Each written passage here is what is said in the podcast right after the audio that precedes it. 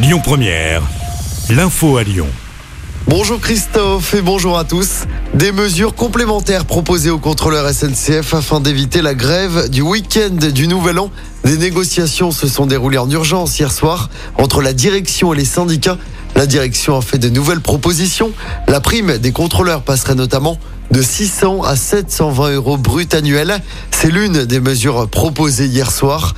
Les syndicats ont jusqu'à midi pour donner leur décision. Dans tous les cas, le trafic SNCF est perturbé dès aujourd'hui. Deux trains sur trois en circulation.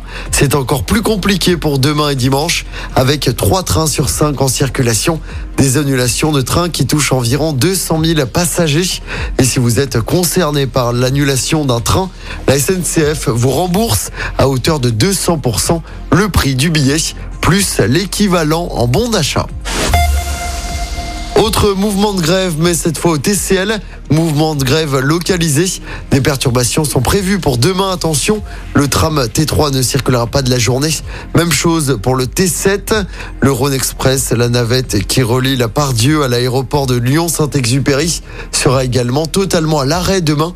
En revanche, les autres trams et les métros circuleront normalement ce samedi.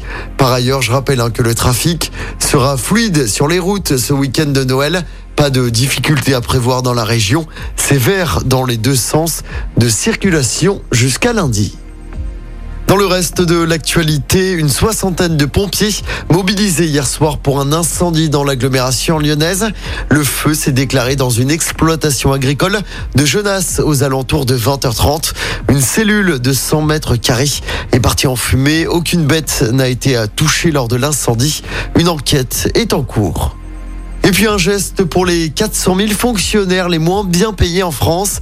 Ils seront revalorisés de 1,8% à partir de janvier. Une augmentation identique à celle du SMIC pour les salariés du privé. L'annonce a été faite hier soir par le gouvernement.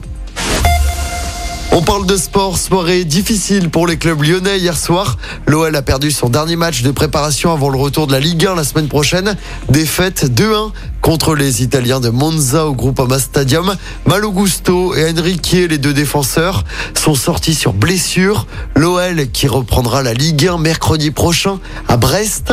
En basket, pas de miracle hein, pour l'Asvel. Hier soir en Euroleague, après cinq victoires d'affilée, toutes compétitions confondues, les Villeurbanais ont chuté sur le parquet du Real Madrid. Score final 92 à 73. Et puis le Loup a également perdu hier soir.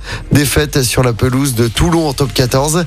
Une défaite 21 à 3. C'était en ouverture de la 13e journée du championnat.